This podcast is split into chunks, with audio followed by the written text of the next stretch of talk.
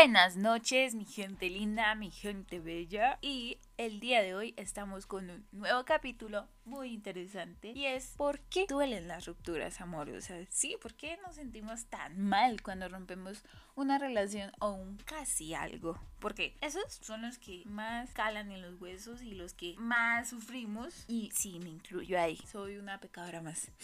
Bueno, principalmente, y cómo no puede faltar Vamos a hablar de las razones científicas y siempre nos surge el ¿por qué es tan difícil mantener el no contacto? ¿Por qué pensamos obsesivamente en esa persona? ¿Por qué estas rupturas son tan dolorosas? Y no es que seas bobo o débil. Esto es debido a que estar cerca de alguien que nos hace sentir estas emociones hace que nuestro cerebro, sí, emita poderosas y gratificantes neurotransmisores como la, la, dopamina y la oxitocina. Sin estos el cerebro puede volverse loco a medida que comienza a separarse de los químicos adictivos y de lo que lo producen. Entonces, de acuerdo a numerosos estudios sobre las vías neuronales, la curación de un corazón roto se reduce esencialmente a volver a cablear tu cerebro. Esto requiere de compromiso, fortaleza durante el periodo de abstinencia que no vamos a ver a esta persona,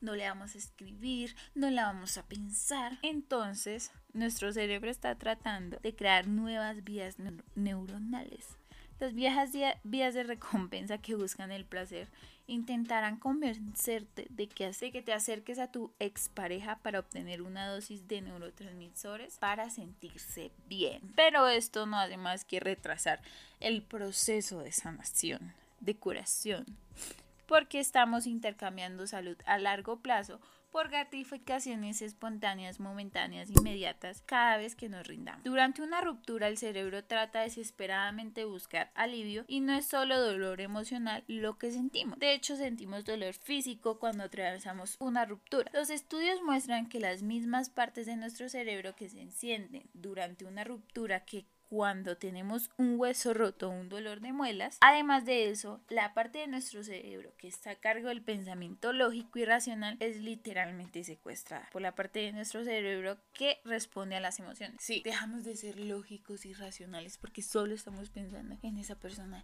y en las emociones que nos genera esta persona y solo queremos sentir esa emoción y esa emoción y por eso seguimos pegados a ciertos patrones de comportamiento y cosas que a la larga nos están afectando a nosotros, a nuestra salud y estamos dejando nuestra parte lógica de lado, o sea, no estamos escuchándonos realmente al o sea, nuestra parte racional. Entonces, esto es lo que nos hace olvidarnos de las partes malas de nuestra relación y estamos tomando solo las partes buenas. Por eso cuando recordamos a esta persona, recordamos los momentos bonitos y nos duele. Y las cosas no deberían ser así porque si la relación terminó, si algo estuvo mal, si en algún momento alguna de las dos partes decidió terminar, es porque en ese momento dejaron que su parte lógica saliera y expresara todo aquello que ustedes veían que estaba mal. Entonces, ya saben, cuando recuerdan las cosas bonitas, su lógica no está actuando. Lo que está actuando es esas, esos neurotransmisores de dopamina que nos hacen sentir bien mediante el recuerdo bonito que tenemos y no sobre las cosas mal y sobre lo que nos hizo actuar, de salir de ahí.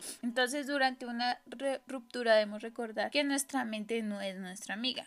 Nuestra mente está buscando una cosa, alivio inmediato del dolor pero esto a menudo resulta en volver a lo que nos causó un dolor en primer lugar. Este es el mismo ciclo en el que los adictos a las drogas quedan atrapados. No lo cometan, por favor. En cambio, tenemos que engañar a nuestro cerebro reemplazando los neurotransmisores gratificantes de lo que nos está separando. Las interacciones significativas con familiares, amigos cercanos, aumentarán nuestra serotonina. El ejercicio libera endorfinas, la hormona del sentirnos bien. Escuchar música, dormir lo suficiente o abrazar a un amigo aumentará nuestros niveles de dopamina. Las rupturas no son tan simples como dejar ir a esa persona. Sí, lo sé. Si quieres seguir adelante de la manera más rápida y saludable posible, debes estar atento a lo que sucede a nivel neurológico y buscar nuevas experiencias y personas que desencadenen esas hormonas del bienestar que no involucren a tu ex, por favor. Al igual que los huesos rotos, los corazones siempre sanan. Entonces, resulta que la neuroplasticidad la paciencia son los ingredientes clave para seguir adelante. Y bueno chicos, Esto es por las razones por las que nos duele una ruptura amorosa y separarnos o de nuestro casi algo o de nuestro amigo porque todo esto tiene un factor, un factor común denominador. Y es que estamos sintiéndonos bien estamos sintiendo ese impulso de dopamina serotonina todas estas cosas que nos hacen sentirnos tan bien que no queremos desapegarnos a ese detonante que es esa persona. Y vuelvo y repito, amigos, casi algo, novios, familiares. Pero hay que recordar y pensar racionalmente, muchachos. Hay que pensar en nosotros primero. Eh, puede sonar egoísta, pero es más egoísta dejar que los demás pasen sobre nosotros solo por las cosas y los detalles pequeños que tienen muy pocas veces con nosotros y nos dejamos engañar. Nos dejamos, sí, engañar y, y dejarnos a un lado. Entonces, que no nos pase esto y como les dije anterior, así como los huesos sanan, los corazones sanan y estamos para más cosas. Todo es pasajero lo bueno, lo malo, nada es para siempre, nada es duradero ni nosotros. Entonces, adelante esos ánimos y si te gusta nuestro podcast, síguelo para más contenido. Próximamente estaremos abriendo cuenta de Instagram. Entonces les dejaré el link en la descripción para más contenido y que estén atentos a nuevos capítulos y a nuevos títulos. Entonces muchas gracias por escucharme. Esto es Hablando de todo.